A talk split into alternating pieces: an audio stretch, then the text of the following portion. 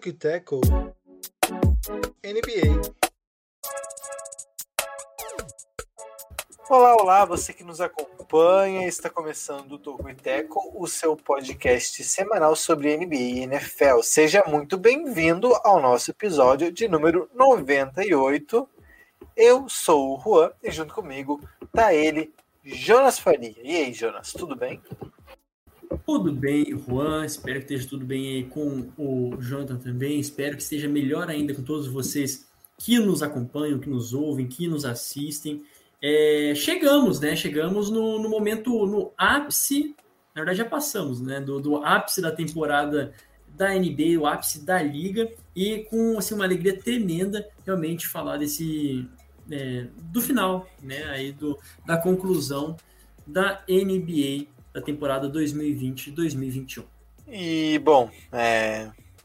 ah, eu primeiro acho. apresentar o Jonas, depois eu vou o Jonathan, depois eu, eu dou as minhas considerações, mas Jonathan, e aí, como é que você tá? Tá feliz, triste com o desfecho da, da NBA, queria diferente? Não, não deu pro Naguetão, né? Mas chegou, pior, chegou, né? chegou, poderia ser pior. É, tudo bem, Juan. Espero que todo mundo que nos acompanha também esteja bem.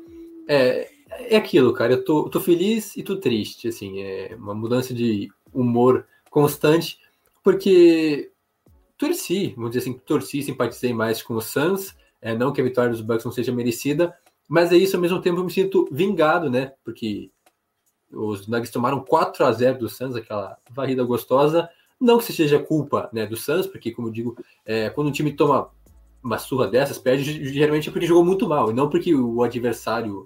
É, é só para entrar num paralelo aqui, é, odeio quando as pessoas ficam reclamando da Alemanha. É, tem gente que até hoje tem raiva da Alemanha, culpa a Alemanha pelo 7x1, como se a culpa fosse deles e não do Brasil, que não jogou bosta nenhuma e tomou 7 gols. Tem, tem Mas... que ter raiva do, do, sabe, do Dante. Aí do Dante, do, do, Júlio César, do, do Bernard com alegria nas Davi pernas. Luiz. É, não, qualquer ah, Bernard, cara aí, mas. Cara, o Bernard é vítima do sistema, coitado. Eu imaginei que você ia dizer um negócio desse. Ele nunca foi, ele nunca foi esse cara genial aí. O problema foi que o Filipão criou esse mito. Inclusive o Filipão podia trazer ele para o Grêmio, né? Mas ok. É, não, não vem ao caso. Vamos voltar para falar sobre NBA. É isso, cara. Triste e feliz ao mesmo tempo, mas Infelizmente acabou a temporada, tem muita coisa pra gente repercutir agora. Vocês foram rápidos, hein? Mas o, o Jonas, me conta aí qual é a, qual é a ideia do Tugiteco.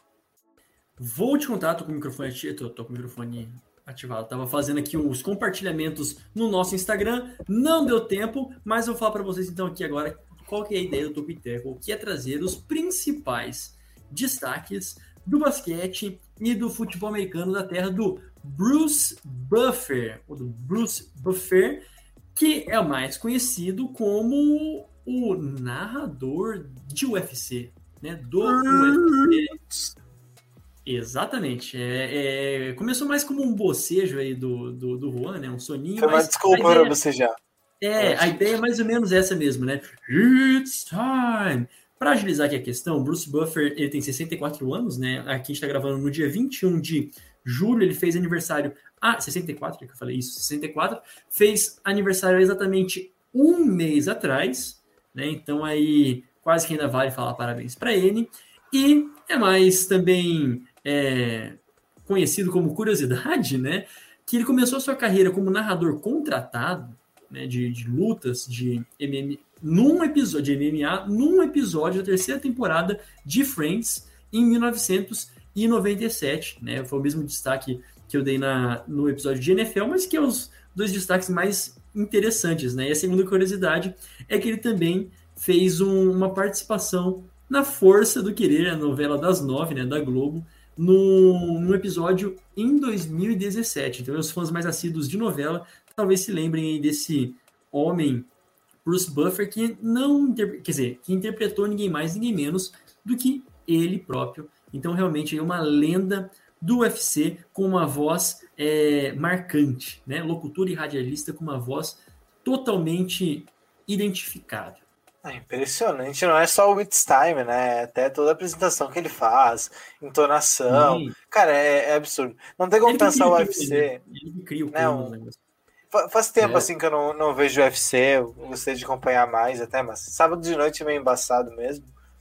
É... Madrugada, mas, né, na verdade. Cara, é, não tem como pensar uma luta grande do UFC sem ele apresentando. Assim, é.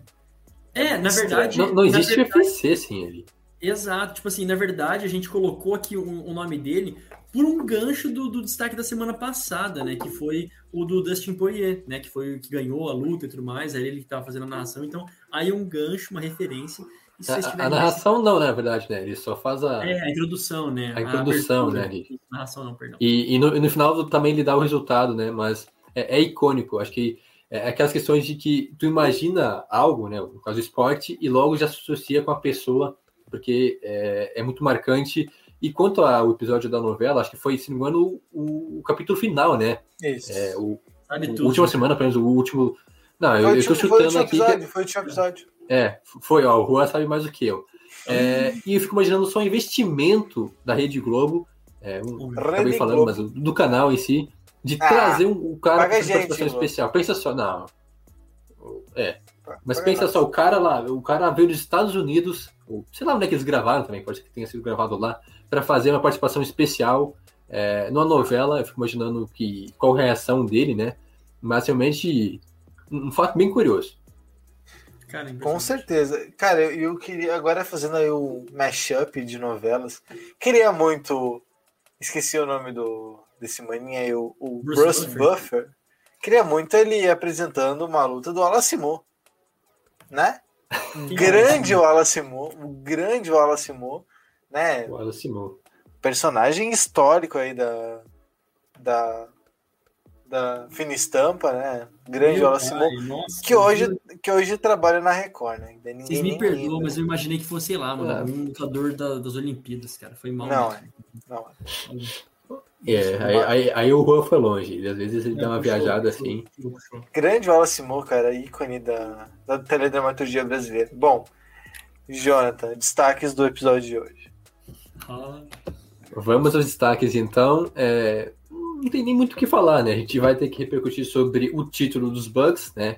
Bucks in Six, para coroar de vez o título né, de, de, de Milwaukee, para tem que ser em seis jogos mesmo. A gente vai repercutir só, não só o, o jogo final, né, o jogo que deu o título, mas também uh, um pouco da trajetória dos Bucks até aqui na temporada, o, o histórico, né, o tabu de 50 anos sem ganhar um título que foi quebrado agora graças ao Yannis Antetokounmpo e aos companheiros dele. É, tudo que esse título representa e também se der um tempinho a gente pode falar sobre o lado perdedor, porque a gente sempre conta é, a história pelo lado vencedor e muitas, poucas vezes a gente fala sobre o perdedor, mas também o Suns merece muito destaque pela ótima temporada que fez.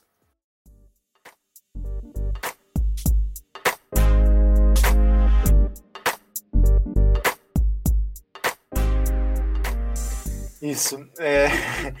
Vamos primeiro contar a história do Bucks em Six, porque que ele é um, um jargão da, dos Bucks. A história é maravilhosa. É...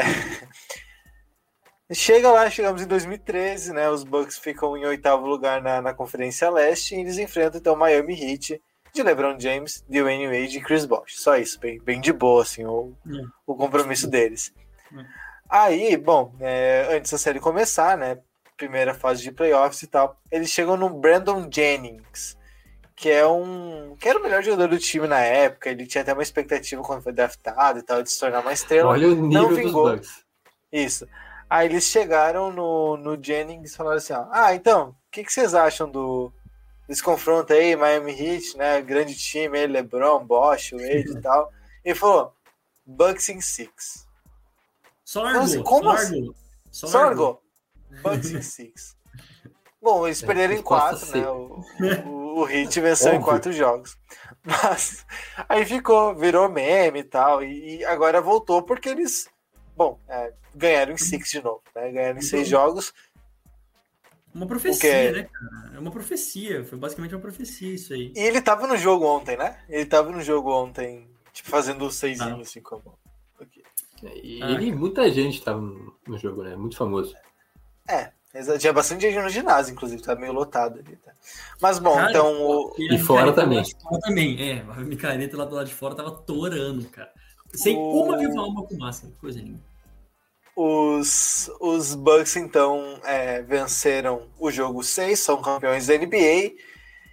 Difícil fugir do Antetokounmpo, né? Que foi o grande personagem. Fazia uns 50 anos que os Bucks não eram campeões de nada. A última vez que eles ganharam a NBA, em 1971, eles tinham Karim Abdul-Jabbar e Oscar Robertson. Tem outros jogadores muito bons daquela época, mas só esses dois nomes.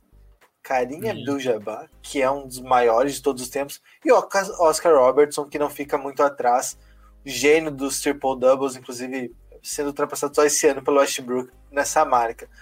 Mas, bom, é, que falar dos Bucks, né? Um grande campeão.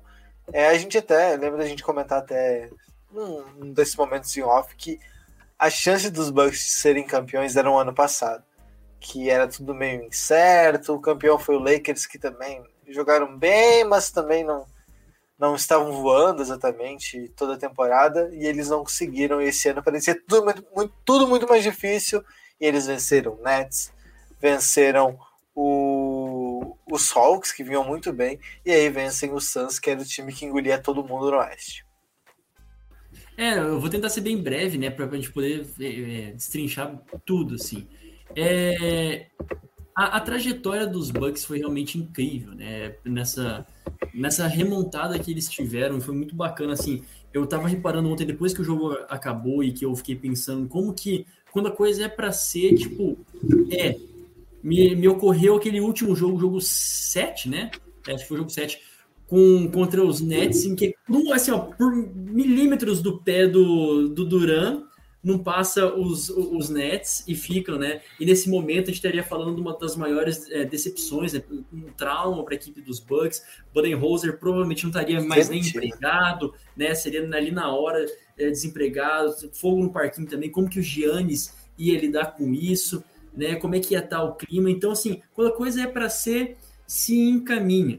Né, a gente tem que falar realmente desse mérito que a equipe do, dos Bucks tiveram pelos jogadores que eles conseguiram formar né? Porque assim, se a gente for ver a, a, a toda a trajetória dos Bucks, realmente da, o, o, o, cerne desse, desse time com o Middleton e com o Giannis era simplesmente eles. E de fato todo mundo precisou ser agregado ao conjunto, até mesmo o, o Budenholzer, que foi o que começou a tirar de melhor do Giannis lá em 2018, 2019. A coisa veio engrenando. E de fato o time dos Bucks era para a temporada passada, é, até talvez na retrasada ainda ter mais chances. Então foi uma coisa assim, de, de uma maneira tão merecida, mas por um outro lado, é, passando a bola para vocês, para já não falar de tudo aqui agora, uma, um bug, uma pane do Suns que não encontraram também resposta, perderam os últimos quatro jogos seguidos, né? O cara tava lá, aquele torcedor louco também mandando aqui os quatro é,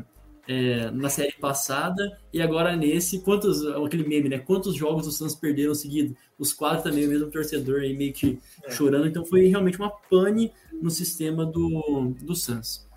É, é, é, isso, realmente o momento dos Bugs nessa temporada não era dos melhores, é, o time foi a melhor campanha, é, não lembro agora se números não também foi a melhor campanha, mas pelo menos esteve entre os melhores times é, na temporada regular nas duas temporadas e em, nos playoffs acabou regredindo um pouco por várias razões, não deu certo.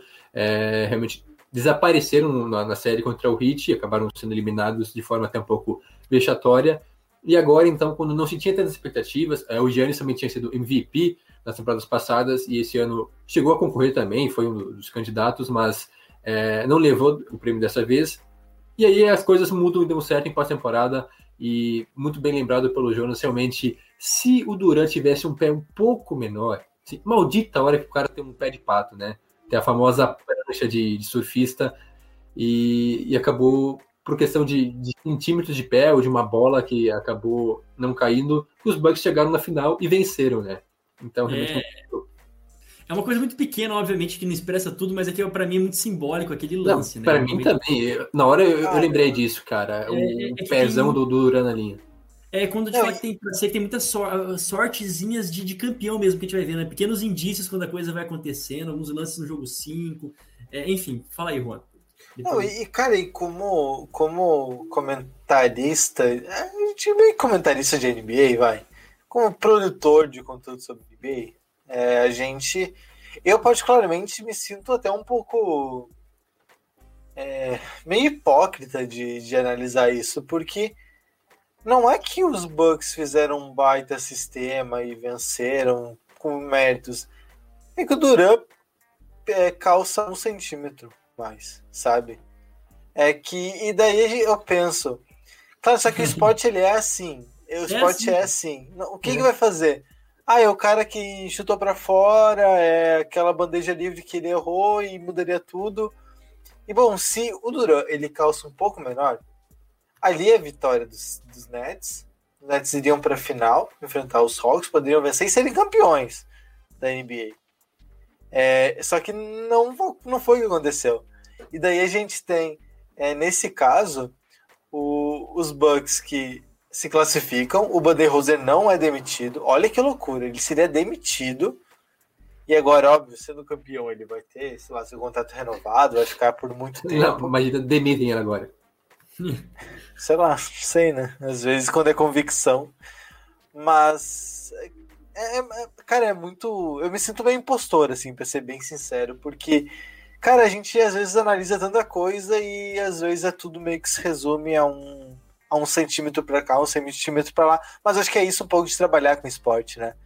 É, é, o esporte é assim mesmo, ele é meio aleatório às vezes. Eu acho umas coisas mais gratificantes, né, para mim, assim. E também gratificantes, mas também estressantes, né, se você tá no outro lado da moeda né? Se, se você é torcedor do outro time, mas enfim, falando como jornalista teoricamente isento, teoricamente isento, né? Assim, a, a coisa é que é, é, é, que o, o, o, o, esporte é maravilhoso, cara. Às vezes parece que é coincidência, parece que é, é, é uma, é uma dor no dente do cara numa hora, é um centímetro mesmo que muda tudo a, a, a narrativa de uma história inteira. E você falou no início, Juan, uma coisa que é muito importante, que a gente acaba contando a história pela ótica de quem venceu.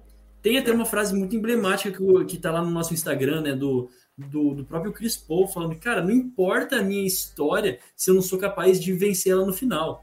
Né? É até uma coisa dura, imagino, pô, a gente vai falar depois um pouquinho dele também, mas é, é, é às vezes esses pesos que quando a gente tem que contar aqui como jornalista depois o que de fato aconteceu e cobrir todo esse caminho. É muito louco.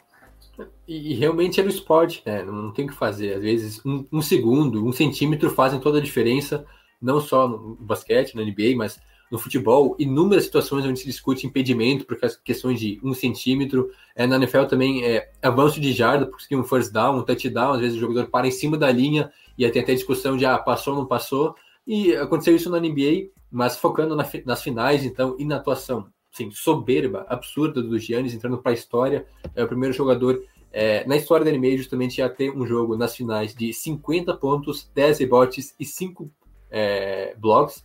Então, cara. Tocos, é, né? até... É o nome do, do podcast, inclusive. Sim, Tocos. Não é bloco então... teco. Segue tá aí. bom, então. Desculpa, cara. Vou traduzir todos os termos a partir de agora, então. Tá? É, mas é isso, até eu que não sou um grande fã dele, é, tenho que aplaudir, porque, assim, histórico, uma atuação que vai ficar marcada, memorada pro, pro resto da vida, é, não só dos torcedores, dos Bucks, mas de todo mundo que acompanha a NBA, de ter visto isso acontecer ao vivo, e não só nesse jogo, mas as atuações do Giannis, vindo daquela lesão que ele ficou, é, era até dúvida para o jogo 1 nas finais, né? A gente comentou sobre isso, a live inteira quase ele acabou jogando, e monstruosamente, teve uma grande situação. E foi MVP das finais com todo o mérito. Um cara que poderia talvez nem ter jogado a final por conta daquela lesão, lesão bem grave que ele teve na série contra os Hawks. E, os Bucks chegaram na final sem ele, né? Com o Middleton, com o Joe Holiday jogando muita bola contra Atlanta. Então, são situações assim que realmente é, é sorte de campeão, que as coisas parecem que conspiram para dar certo. É, e assim, é é, eu não, não lembro de outra atuação tão absurda assim. É, de um cara numa final fazer 50 pontos e não é, entre muitas aspas, só os 50 pontos. Não, é, não foi só isso. Cara, o jogo era sobre ele. o jogo era sobre o Antetokounmpo. Ele era o jogo. Era assim, era os tocos, né, que o, o Jonathan mencionou, ali foram cinco tocos, né? É, cara, chegava num ponto do, até eu tuitei ali no pelo Toco Teco, que chegou no momento em que os caras tinham medo de atacar o Antetokounmpo no garrafão. Era o cara subindo para uma bandeja do Antetokounmpo Oi. Cara, eu acho que foi desde o primeiro lance assim do jogo, logo no início do jogo, tipo assim, com um minuto já teve um toco dele. Né? Tipo assim, Não, cara, a, gente, a gente via, a gente via, a gente via cenas que era um jogador pulando por uma bandeja, o Antetokounmpo a 5 metros do cara, correndo. E o cara às vezes hesitava, tinha medo de ir pra bandeja, ou acelerava alguma coisa, ou tentava um passe. Sabe, era uma dominância assim que cara, numa final de NBA, é uma coisa. É, é, diferente numa temporada regular que. Sei lá, pega um jogador mais inexperiente, num jogo que não vale tanto, e chama a responsabilidade acontece. Cara, numa final. E assim, era uma final mais pro Suns do que pro Bucks. Porque o Suns que tava com a corda na, com as costas na parede. Claro, dá para argumentar que é, o Suns venceria o jogo 6 fora e levaria o jogo 7 em casa. É assim, eles entrariam como favoritos lá em, em Phoenix é, provavelmente. Mas quem estava com as costas na parede era o Suns. E mesmo assim Sim. o jogo foi sobre os Giants. Isso é absurdo, isso, isso é surreal. A gente falou isso no pré-jogo, né? Que assim, o, quem tava com desespero, teoricamente era o desespero, era a equipe do Suns. E aquilo que a gente viu, pelo menos no, no, Cara, nos primeiros cinco minutos de partida, foi uma tensão muito louca. Tava todo mundo cometendo turnover, tava todo mundo errando, tava assim, bem feio mesmo o início. Né? Percebi assim como que estava sendo muito estudado e a, a coisa estava vendo para onde poderia de, é, degringolar, né, se encaminhar. Os Bucks conseguiram abrir uma vantagem acho que de 13 pontos, e depois logo o, o, o Suns é, empatou e o jogo foi assim, muito bom mesmo, né? Foi muito bom mesmo. Só que a, a, aqueles, aqueles fatores de desequilíbrio, né? Mesmo assim, como, cara, assim, é, como que o Devin Booker, por exemplo, é, errou assim, de to em todos os sentidos. O Chris Paul também errou, em todos os sentidos, eu digo assim, em arremessos, tá? É... No aproveitamento mesmo, olha só, 22 tentativas é, de arremesso aqui do Devin Booker, 8 apenas. Cara, é, pro Devin Booker, isso aqui é inexplicável. Talvez o pior jogo na série. Cara, reduzido a 19 pontos. Isso aqui não, não, não faz. É, é isso. Reduzi, é reduzido a 19 pontos. Também méritos, ok, do PJ Tucker, do Drew Holiday, que assim, realmente foi o, o pai né, do, do Devin Booker em vários momentos dessa, dessa série, um trabalho assim, fenomenal, mas que deixou muito a desejar. Eu não sei o que, que acontece, assim, se é pela mentalidade, se, se por pesar de alguma forma, sentir que não tinha mais perna, mas é muito estranho, né? Assim, o, o sentimento que se, abate, que se abateu pelo Suns depois de abrir um 2 a 0 né? Parece meio inexplicável assim mesmo. É que é, é momento, né? É momento. É momento. Porque a gente tem ali um jogo 13 e 4 muito ruim do Chris Paul, o jogo 5 também meio apagado, ele cresce no último quarto ali, mas é, é momento, o Suns sente e deveria sentir, porque a gente tá falando de um time que não vai para play, os playoffs desde 2010 né? Ali a gente tinha um, um grupo. O Eiton nunca tinha jogado playoff. O Devin Booker Sim. nunca tinha jogado playoff.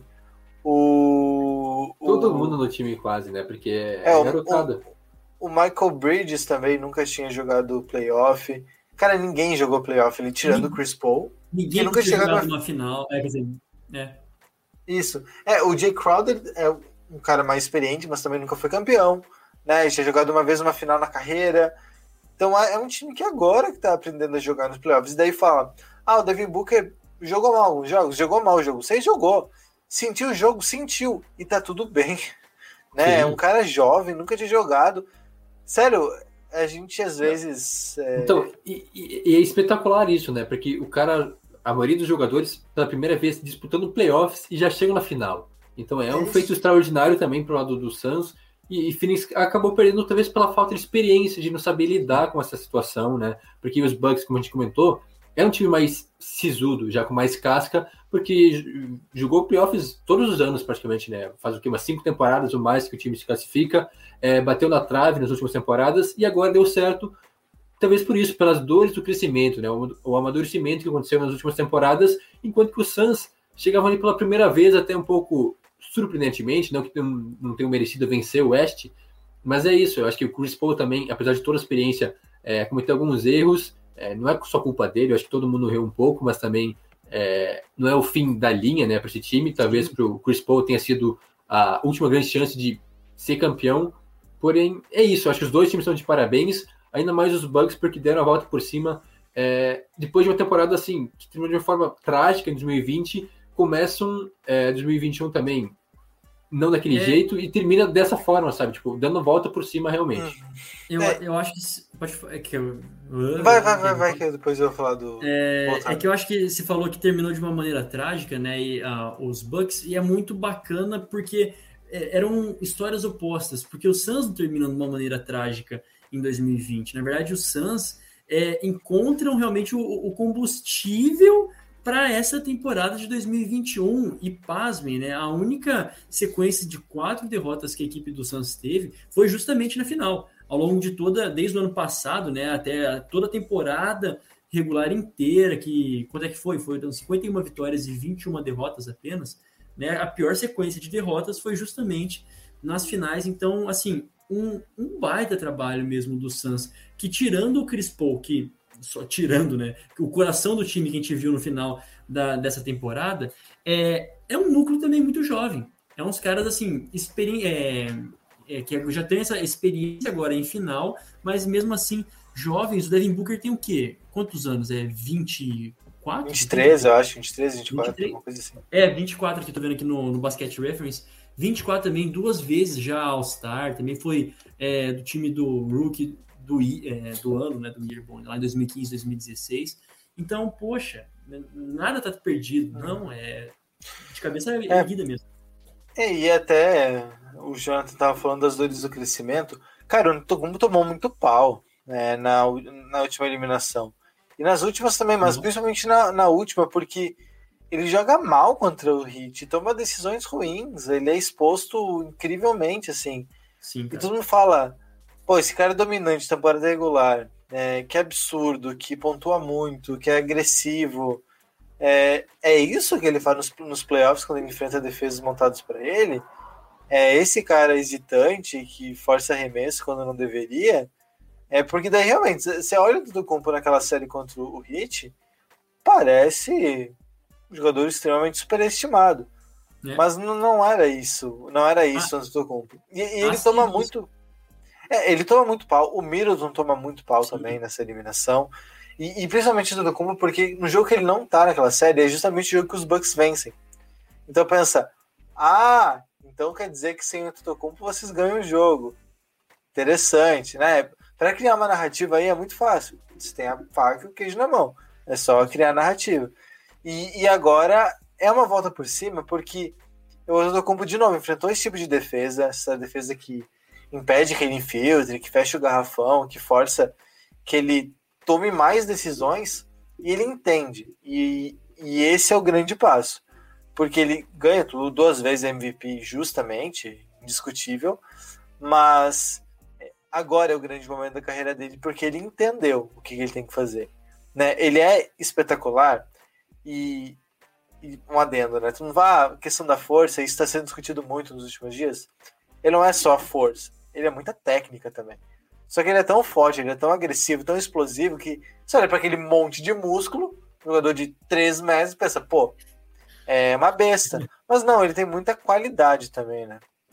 Não, com certeza. E outra coisa assim, que você falou de todos esses dados que eles estavam irreconhecível em 2000 e na série contra o Heat, na verdade, e que nesse jogo assim a, a história para terminar mesmo, para concluir, falando, poxa, evoluiu e ele está a um passo de ser também dos grandes de todos os tempos. Foi o, o, arremesso de lance livre, cara. Foi o arremesso de lance livre que foi, tipo assim, a tônica do jogo inteiro, cara. 19 de 17, errando um lá no primeiro quarto e depois o outro, só o último que ele teve no, nesse jogo 6 assim inteiro, que teoricamente é um fundamento básico né, de qualquer jogador, que, teori, que é o arremesso. Né? A gente já falou bastante, um jogador ruim, em arremesso ele tem assim, que 50%, né? A gente estava falando é, um jogador é. ruim normalmente tem 50% não, de aproveitamento, é, né? Assim, abaixo de 60 é bem não, ruim. ruim. Não, né? Um aproveitamento ruim. Né? Não necessariamente um jogador ruim. E, e era isso que o Antetokounmpo estava tendo nos playoffs inteiro. Né? E nesse último jogo, sei lá, se ele pegou só para falar, não vou treinar mais nada, vou ficar só arremessando nesses últimos dois, nesses últimos dois dias aí de descanso, mas aí que não tinha mesmo solução, porque a, a tática do, do, do Suns era clara, faz a falta nele, faz a falta nele, porque de todo mundo aqui é ele o pior. E quando começou a colocar, começou a colocar ali, não tinha muito mais o que fazer, porque a dominância do cara no garrafão, que é um absurdo, a força, a técnica, a passada dele, que é assim, a técnica de passada dele, assim, o trabalho de pés, né, para se dizer, dele também é uma coisa espetacular, né, o equilíbrio que ele tem é, nas passadas para invadir o garrafão. Estava sendo mostrado ontem ao longo de toda a transmissão, tipo, a amplitude do passo dele é uma coisa de é. louco. Assim. É uma coisa... Ele, ele, é muito grande e ao mesmo tempo ele é rápido, ele consegue atravessar a quadra assim, em questão de segundos para dar toco, então para é, no ataque também para enterrar a bola. E é absurdo. Eu acho que realmente ele, ele, tá, ele chega a um novo patamar agora, já foi MVP duas vezes, foi um cara decisivo nesses playoffs. Acho que ainda tem que ter um pouco mais de calma. Eu vi gente já colocando, ah, não, é, daqui a algum tempo tem que discutir já se ele é o maior jogador da história. Calma. Torcedores, calma. calma. É, Torcedores. É, calma, não. O cara é bom, bom pra caramba, mas calma, assim, eu fico imaginando, tipo, o Michael Jordan ouvindo isso. É, agora de casa ele. Vai voltar. É, será que eu vou ter que me desaposentar e voltar a jogar para dar uma surra nesse moleque? Porque. Não. Né?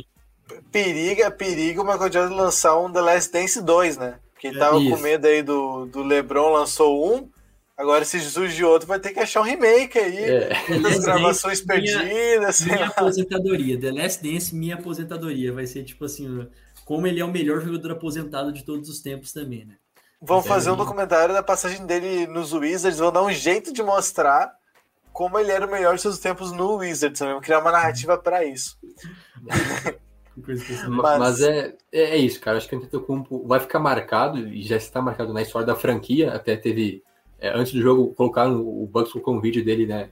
Na hora que ele foi draftado, quando chegou nos Bucks, é, apontando para as camisas, né? Penduradas, lasteadas no, no estádio do Ed Milwaukee é, do, do, justamente do Karim Jabbar e também do Oscar Robertson, e ele dizendo, ah, não, é, é, lá que eu quero estar, né? A minha camisa vai estar do lado desses caras, e quando ele sair, quando se aposentar ou sair dos Bucks, com certeza é, a camisa dele estará nesse panteão. Porém, é, ainda tem muita coisa para acontecer, ele tem 26 anos, é, os Bucks ainda têm uma longa janela de, de, de título né, nas próximas temporadas, e além dele, não sei se vocês ainda tem mais alguma coisa a comentar sobre ele, mas o título, obviamente, não, não gira só em torno dele, apesar Sim. de que a, o jogo 6 foi basicamente isso, ele teve quase metade dos pontos do time dos Bucks na partida. Jonathan, só vamos de repente fechar o primeiro bloco aqui, depois a gente entra nos outros atores, que a gente tá chegando na metade do podcast. Aí depois eu, eu te chamo, eu vou fazer um mexazinho rapidinho, e daí é, te chamo tá e daí tu toca a ficha, pode ser? Beleza, então. Bom, é, Acesse nosso site, tokuiteco.com, lá vários textos, ainda vai sair texto sobre esse Bucks campeão. É, eu não quis apressar nada porque ainda estou digerindo tudo que, que aconteceu, né, para não, não escrever nada de muito de muito apressado. Então, vai sair, não sei se no final dessa semana ou no início da semana que vem, mas vai sair um texto falando sobre esse Bucks campeão aí e talvez até mais para o futuro sobre o Suns também, que acho que é um episódio meio à parte. Né? Além disso, é, nós temos o nosso Twitter e o Instagram, em e também Facebook, facebook.com.br Tocuiteco. Temos a nossa newsletter semanal, tocuiteco.substack.com, lembrando que é gratuita, você assina lá e, e recebe toda sexta-feira de manhã um resumo das principais notícias da NBA e da NFL. É muito bom o nosso trabalho por lá, modéstia à parte, acho que a gente faz um trabalho muito bem feito. Então, é, como não custa nada, fica aí o convite para dar essa moral para a gente por lá também. Esse podcast você está ouvindo ou assistindo, mas saiba que pode ouvir tanto no Spotify como na Apple Podcasts, no Stitch, no Google Podcast, em todos os demais agregadores de podcast, nos principais agregadores do mundo, nós estaremos lá. Lembrando, sempre tem algum que você conhece, gosta de ouvir e a gente não tá é, manda uma mensagem para gente no direct do Twitter, no Instagram, que a gente dá nossos posts para colocar, por, colocar por lá também. E falando nisso, temos uma novidade, a gente é, firmou é, um contrato, né? A gente assinou com a Orelo nessa semana. Então, a partir dos próximos episódios, até dos antigos também, a partir dessa semana, na verdade, é, cada play que a gente recebe é, lá no aplicativo da Aurelo, é, a gente recebe um valor é, que nos ajuda, vai nos ajudar a nos manter, ajudar a gente a conseguir dedicar mais tempo para o podcast, né, para nossas produções, é, para ouvir por lá é muito fácil. Você pode procurar o aplicativo da Aurelo no, na, na App Store ou no, no, na, no, na Play Store ou na App Store, né, tanto Android como iOS. É, tá lá o aplicativo para as duas, para as duas plataformas.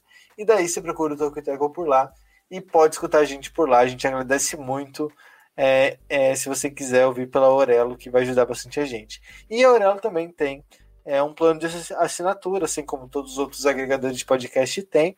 Você paga um valor mensal ali, acho que R$ 8,90, que está o plano atualmente. E daí, se você fizer isso, você pode escolher um, um podcast favorito, você pode selecionar o Toco e Teco, por exemplo, a gente está apto a isso, e daí parte desse valor de R$ 8,90 é, vai para nós, né? Ajuda também o Togo Tackle nas suas produções. E também temos o nosso canal no YouTube, né, onde você pode dar like, se inscrever, ativar a notificação é, para não perder nada que a gente posta por lá. Lembrando que os nossos podcasts também estão sendo gravados ao vivo sempre por lá. É, Terça-feira, quarta-feira à noite, a gente está né, gravando os outros, os dois podcasts, na verdade, então fique atento para caso queira assistir o podcast ao vivo, fica aí o convite também. Bom, é isso, né? Acho que não esqueci de nada. Agora sim, Jonathan, palavra é sua. Ok, então, é, falando sobre os outros jogadores também, acho que o Giannis foi o cara dessas finais e desses playoffs, mas Chris Middleton também, o fiel escudeiro, sempre parceiro do Giannis, é, do Giannis, teve ótimas performances também, foi fundamental em alguns momentos, mas eu destacaria dois jogadores, especialmente, é, que chegaram nessa temporada, né, para fazer a diferença e fizeram, principalmente no lado defensivo da bola, fazendo um trabalho sujo, mas que foram fundamentais também para a campanha do título. É, o Joe Holiday, que a gente criticou algumas vezes aqui na, nas lives pré-jogo, né, nas, nas, finais, pegando no pé dele, e ele foi muito bem no, no jogo 5, principalmente, mas agora no jogo 6 também, é, fez o papel dele defensivamente um dos caras mais chatos, melhores para se defender, né? É, qualquer adversário fica é, incomodado quando ele está na marcação individual. Então, o Joe Holiday é um cara que é um dos mais experientes desse time, né? São 12 temporadas na liga, foram sete anos é, nos Pelicans e bateram na trave, porque o time não tinha um time. O, o, time não tinha um time, né? Os Pelicans não tinham um time muito competitivo, tinham só o, o Davis e aí ele. E aí ele chega nessa temporada e os Bucks pagaram caro, né? Mandaram aqui três escolhas, eu acho, né, para New Orleans. E ele chega justamente para ser o cara, né? O, o terceiro nome desse tripé, o cara que vai jogar na defesa, vai garantir tranquilidade, vai armar o time, né? Ele que é o responsável além de defender, mas também organizar o contra-ataque, né? O ataque do, dos Bucks também. Ótimas atuações. E o outro cara que chegou no meio da temporada, aí sim, para tapar buracos e para ajudar ainda mais esse time, o PJ Tucker, um cara já bem experiente, com uma alta rodagem, foi muito utilizado pelos Rockets também, quando o time bateu na trave várias vezes. Ele sempre muito importante, o cara que pontua muito pouco, que você mal vê durante o jogo, mas é essencial também fazer um trabalho sujo. E o mais interessante é que, se você pegar a carreira dele, aqui o histórico, ele foi draftado em 2007 é, por, por Toronto. Porém, ele não entrou logo na liga. Ele teve uma rodagem, né, uma passagem por diversos países. Ele chegou a jogar lá no início da carreira em Israel, Ucrânia, Grécia, inclusive jogou até na Grécia, né, é, na terra do Antetokounmpo. E aí, só em 2013 que ele estreou na, na, NBA, ou seja, sete anos depois de ser draftado, ele finalmente teve sua chance na NBA. Então, uma longa história, uma longa caminhada até aqui. E hoje ele chegou então nos Bucks para ser campeão finalmente, é, tendo um papel fundamental também, não tão de destaque como os outros jogadores, porque ele aparece pouco, mas sem ele também eu acho que os Bucks não chegariam tão longe. O Tucker ele virou desses jogadores assim que ele por si só não transforma nenhum time em bom, né? Ele não não é como se ele fosse chegar, sei lá, no me fala um time ruim aí, João. Pistons. Pistons. Mas fosse chegar no Pistons e pronto né, resolveu, virou o melhor time da conferência. Não, ele não vai fazer isso. Ele cresce nos lugares certos. E ele, até a gente falou sobre isso na época da troca, né? Que ele, ele é uma peça para os playoffs. Porque na temporada regular, ok, vai contribuir aqui e ali, mas para os playoffs, aí sim. Né? E a gente viu como o Budenholzer usou ele. Né? Ele chegou a marcar o Chris Paul, chegou a marcar o Devin Booker, chegou a marcar o Michael Bridges, chegou a marcar Crowder. o Jay Crowder, chegou a marcar o, o Aiton. Todo, todo, mundo, na verdade. Todo mundo, cara. Ele marcou todo mundo. Bobeira e marcou o Monte Williams também, se precisar. Então, é realmente, ele é pau para toda a obra. E esses, essas peças, por mais que sejam exploráveis no, no ataque, na defesa elas são fundamentais.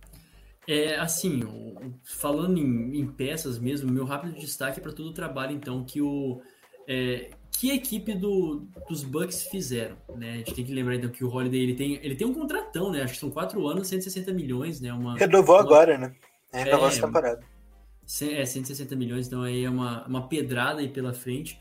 E foi engraçado, porque, tipo assim, todos esses jogadores que não, não eram focais, mas que é, ganharam personalidade nesse, nesse time dos Bucks nessa final. E aqui eu gostaria de dar outros dois destaques para o Bob Portes, né, que também é um contrato de dois anos, eu acho 7,5 milhões.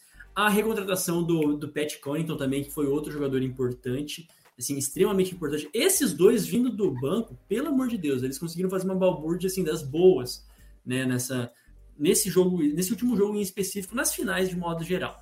E também lá em março, só para concluir, de novo reforçando essa importância do PJ Tucker. Por quê? Porque todos esses jogadores, é, principalmente o Bob Portes e também o, o PJ Tucker, eles ganharam um, um, uma força dentro desse time dos Bucks, encaixado de uma maneira assim tão, tão é, boa que eu, eu me arrisco em dizer que, que os Bucks foram assim, os que mais acertaram na mão em arriscar, entre aspas, essa temporada. Depois de terem sido meio que colocado contra a parede pelo Giannis, né? Falou assim: oh, eu quero uma cultura vencedora aqui, é quero uma cultura vencedora. E eles se movimentaram, né? Que coisa interessante ver um time de Wisconsin se movimentando pela sua principal estrela, né? E dando peças para ela, né? É, chegar aonde chegou. Então, méritos totais realmente para essa, essa equipe, o front office, né? Quando se tem uma estrela como o Yannis, se faz tudo possível, ainda mais no mercado pequeno, para manter o cara contente e, e, trazer estrelas ao redor dele, porque é possível, né? Porque os jogadores querem jogar com alguém é, como ele. E eu acho que o Joe Holiday pensou isso, o PJ Tucker pensou isso quando escolheram é, ir para os Bucks, e acabou dando certo, né? Realmente, todos esses jogadores que chegaram agora, um pouco mais tempo, é, tudo culminou para que os Bucks, como coletivo, vencessem Claro que o Yannis se sobressai, mas mesmo assim, o Middleton também, um cara que já está há anos, né, antes do, do Yannis, já, já, chegou nos Bucks. Então são jogadores que estão já são icônicos para a franquia, ou que chegaram agora e marcam seu nome na história. E importante lembrar que a gente mal comentou sobre isso, mas os Bucks não estavam 100% nos playoffs, porque perderam o, o DiVincenzo no, Acho que foi na, no final da temporada, né? Ele que era o titular, né? Ele, e... Acho que ele chegou a jogar os playoffs até, já. Mas eu, ele não sei. Cedo, é, é, eu acho que é ou nos primeiros jogos de playoffs ou nos últimos jogos da temporada regular, então. E aí o PJ Tucker é, vai para o time titular também nos playoffs, que, querendo não, como o Rua comentou, ele tem esse valor playoffs, né? É quase que uma mística como o playoff Rondo, que é um cara que só joga bem em pós-temporada e na temporada regular é ok, assim. Nem isso e, esse ano. É, nem isso esse ano. Longe disso. Nem nos playoffs ele jogou bem, na verdade. É, então, é, isso aí do, é legal a gente falar dessa questão do Bucks, né? De, de como eles chegaram para essa temporada. A gente não tem tanto tempo assim para é. comentar. É, é, é, um assunto assim que dá para ser um podcast inteiro sobre ele. Inclusive, off-season estando aí, é, quando vê, a gente, a gente, consegue, a gente consegue fazer algo mais especial. Mas ó, aí, só para entender então, né? Os Bucks eles pedem para o Hit. Já falei que o Tokumpo tinha sido criticado, o Baden Roser estava na Berlinda. É, última chance. E tinha um agravante o Antetokounmpo, ele estava chegando esse ano, nessa temporada, é o último ano do segundo contrato dele, é, que ele assina pelo máximo ali e tudo mais, ele ganha uma nota, e na, na última off-season ele estava elegível para assinar o super máximo, que daí é uma paulada de dinheiro, é tipo, nem sei quanto, mas é muita grana, é, juro, prometo, é muita grana. E, e daí começa a especulação com os Bucks meio cambaleantes, mercado pequeno, é sempre assim, né? Aí começa, Heat quer, Mavs quer, o... tinha mais um time. Era o Heat, o Mavs e mais um. Cara, o Heat chegou a, dispensar. Ele não renova com o Crowder. Eles não pegam o Crowder para liberar espaço. para ter a possibilidade de ensinar contra o Tocumpo. Entende? Então era real a chance do Tocumpo é, ficar essa temporada em Milwaukee e agora que ele seria um agente livre no final dessa temporada, ele ir para Miami. Isso era plausível. Não, tô, não era suposição, não era nada, era plausível. E, enfim, aí ele. Quando perguntado, ah, e aí, você vai ficar em Milwaukee? Ele falou, ah, vou decidir ainda, não sei o que, talvez, acho que sim, acho que não, não sei. E pá, renova. Ele tem reunião lá com os, com os donos da franquia e fala, não, vou renovar, vou ficar aqui, vou dar esse voto de confiança. E quando ele assina o máximo, ele fica em possibilidade de ser trocado por dois anos, uma coisa assim. Tá em cláusula. É alguma coisa assim. Ele não. Ele, ele tem que ficar dois. Ele pode ficar dois anos sem ser trocado. Ele não pode. Né, o Milwaukee não pode fazer isso e nem o Giannis pode forçar essa troca. Então é uma segurança para os Bucks. Mas igual, essa temporada ainda ela era meio incerta, porque principalmente pro Budenholzer, né? Porque o Middleton já tinha contrato até longe, o, o Giannis Antetokounmpo também tinha renovado por muito, e o Joe Holiday chega para ser o último ano de contrato dele, né? E já renova. Então eles já garantem esse Big Tree por muito tempo. Eles têm até 2024 os três garantidos, uma coisa assim. É muita, muita coisa. Só que quem estava sob desconfiança era justamente o Budenholzer. E é legal falar como o Budenholzer foi bem nessa pós-temporada. Né, ele demorou ali, às vezes, para fazer um ajuste ou outro, mas ele entendeu. Ele entendeu é, não sei o quanto é também a inteligência dos jogadores de entenderem também, né? O que se passava e não cometeu o mesmo erro do ano passado. Mas ele entendeu, ele tentou, né? Marcar o Chris Paul, hora faz o drop, né? Para proteger o garfão, hora marca em cima, hora misto, hora dobra no Devin Booker, hora coloca não sei quem no Chris Paul, hora coloca não sei quem no Devin Booker, ele vai alternando. E incomoda, incomoda, incomoda, incomoda e ganha. Eu acho que o Budenholzer termina muito bem essa temporada, né? Para aquelas críticas que a gente tinha dele na última temporada. Mas salvou a pele dele, né? Realmente, acho que, principalmente nas finais, né? Ele fez ajustes, assim, é, essenciais, é, principalmente no lado defensivo, né? Da, da, da bola. Pra, a, após as duas derrotas lá em Phoenix, é, ele tentou de tudo, né? Ele mudou muita coisa e acabou dando certo. E é, realmente, não sei até onde é mérito dele ou da, dos jogadores, comissão técnica em volta dele, mas o Budenholzer então garante o emprego dele e, e, agora ele passa a ser mais respeitado, né? Porque não, não é só pelos bons trabalhos em temporada regular, mas também foi campeão, chega a um outro nível e deve permanecer agora então lá em Milwaukee, não seria seria loucura realmente demitir ele. E um time que, como o Roger disse, garantiu os principais jogadores, deve manter essa base para a próxima temporada. Talvez um ou outro jogador não tão importante sim acabem saindo, mas é um time competitivo a, a longa data. Cara, pior é assim que eu é, acho que acho eu, né, que não tenho muito mais é, o, o, que complementar nesse sentido. E mas eu gostaria só de reforçar mais uma vez a, a paciência que, o, que, os Bucks tiveram, né? É, às vezes meio sortudo ou não, mas eu, eu, eu, também eu fico meio assim, meio hipócrita de dizer que a coisa é sorte, né? Tem muita coisa que a gente não vê no, no sentido assim da dedicação e da, e da mentalidade do Middleton com o Giannis, da capacidade deles conseguirem levar esse time, da capacidade deles conseguirem inflamar e do Budenholzer conseguir confiar neles, às vezes com é, movimentações não tão, ajustes não tão precisos, por exemplo, nesse até esse último jogo, eu achei que o, Chris Middleton ele foi mais exposto do que o necessário, né, assim, questão de, é, de, de faltas mesmo, né, talvez tenha sido mais exposto do que o necessário, mas mesmo assim o, o Budenholzer permitiu que eles ficassem, assim, deu confiança para eles, e tudo isso inflama, né? Acho que tudo, tudo isso inflama assim, o, o restante do, do, do time como um todo, a ponto de ir, é, chegar no Suns, que em quatro jogos não conseguiu encontrar uma resposta. O Monte Williams batia na, na tecla de muitas vezes querer arremessos, querer arremessos de fora, querer arremessos de fora que não estava rolando, aí conseguiu infiltrar um jogo mais simples, começou a funcionar, mas aí logo é, as outras peças dos Bucks eram de novo, de novo inflamados, e enfim, foi uma, uma bola de neve que deu no que deu, né? Tô vendo aqui o, a, a folha salarial dos Bucks para ver quem, se alguém é free agent. É, tá todo mundo sob contrato. Os que não estão sob contrato, tem dois jogadores com player option. Um hum. é o Bobby Porris, que tem uma player option de 13,8 milhões. Algo que tudo indica vai renovar, não sei se alguém daria mais do que isso para ele. E o Brin Forbes também tem uma player option de 2,4 milhões de dólares. Outro que também não sei se alguém pagaria muito mais do que isso para ele. Mas é, é, é, pelo menos ele tem um pouco mais de condição de, de pesquisar o mercado. É, é um cara novo também. Acho que ganha não, não muito, mas dá para pagar um pouco mais nele, eu acho. E outro que ficou bem abaixo do, dos salários de muita gente, né? O Brook Lopes também, que fez uma é, partida. Quer dizer, foi um, é uma peça extremamente fundamental. É um cara assim durão, quietão também na dele ali, mas que quando vem para enterrado, quando vem para para bolas de, de três, tem uma, uma habilidade diferenciada, né? Assim, realmente um cara muito interessante de, de ver jogando. Mas eu não gostaria de ficar só batendo na tecla do, do que os Bucks foram bons. Bons foram bons, óbvio, uhum. venceram. Né? Mas é, foram. Tipo, realmente foram mesmo esses jogadores, eles conseguiram tirar o melhor deles. E nesse último jogo, se tivesse jogado mais, a vantagem teria sido bem maior, porque no final foi tudo sobre o Giannis.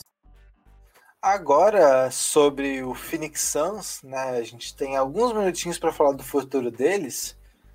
A grande, o grande debate é sobre o futuro do Chris Paul. Ele tem uma player option também de, ó, vamos lá, 44,2 milhões de dólares. Ele pode chegar e falar assim: quero. E daí o Suns vai lá e fala: te dou. E é isso. Né? É, hum. é realmente é muito é, alto. É, difícil. Mas alguém vai dizer que não. Chega assim. Bom, claro, acho que é inegável que o Chris Paul teve um rendimento abaixo do que se esperava, tudo faz parte. Mas é meio injusto chegar e dizer, não, porque você falhou no momento decisivo, a gente não vai. A gente vai te trocar, né? Porque é só o máximo que Suns pode fazer. Olha, acho muito improvável.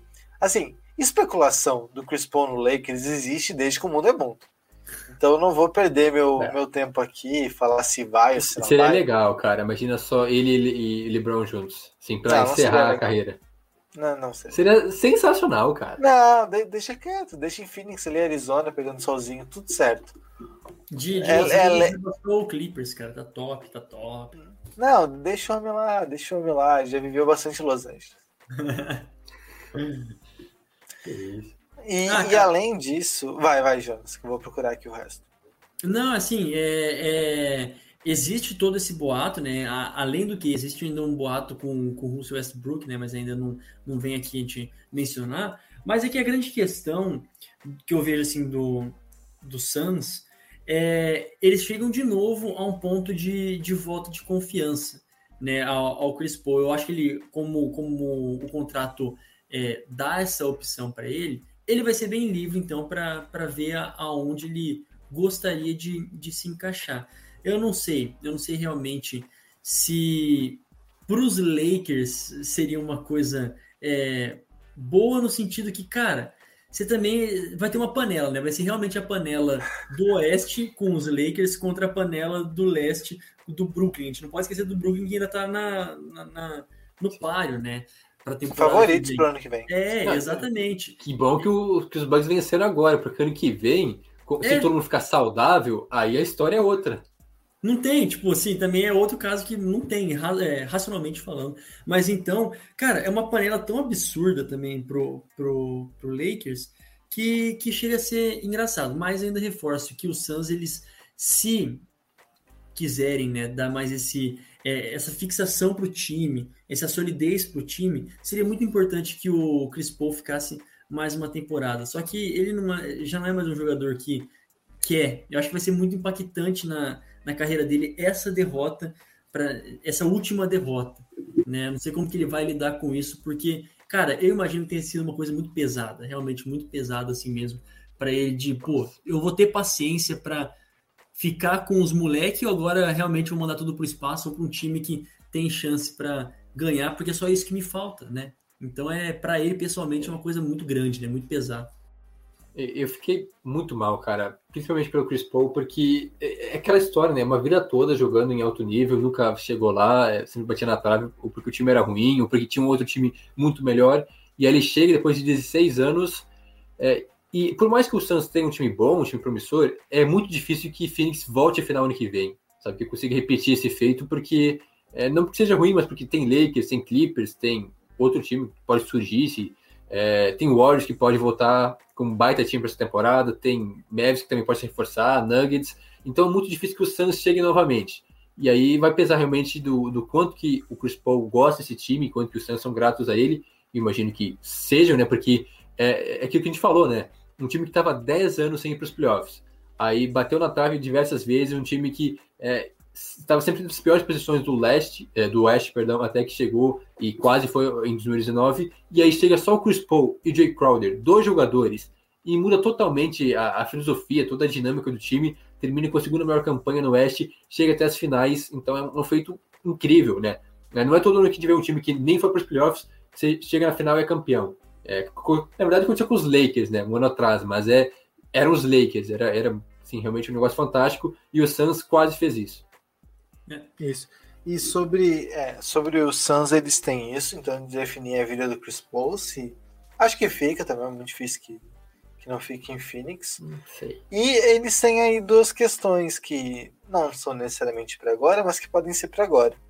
Tanto o Michael Bridges como o Dandy Ayton, ambos do draft de 2018, eles já ficam. É 2018, né? Isso. Desde o draft de 2018, eles têm é, eles estão disponíveis para assinar o contrato máximo nessa temporada. É, o Doncic vai assinar, Trae Young vai assinar, é, quem mais vai assinar? Acho que esses dois são mais sérios. Eu, provavelmente estou esquecendo de alguém, mas esses dois devem assinar. É, o Eiton, é, não sei se, se ele vai. Como é que vai ser essa questão? Se eles vão renovar agora, se eles vão esperar ele virar um um agente livre restrito na próxima temporada, porque é, o Phoenix é um mercado pequeno e o Wayton foi muito bem. Agora, se eles vão dar um salário máximo, não sei. Não confesso que eu nem lembro de ler algo nesse sentido também. E o Michael Bridges também é muito bom, é, mas tem que ver o preço que vai custar mantê-lo, né? Porque ele é um excelente defensor, mas até aí, né?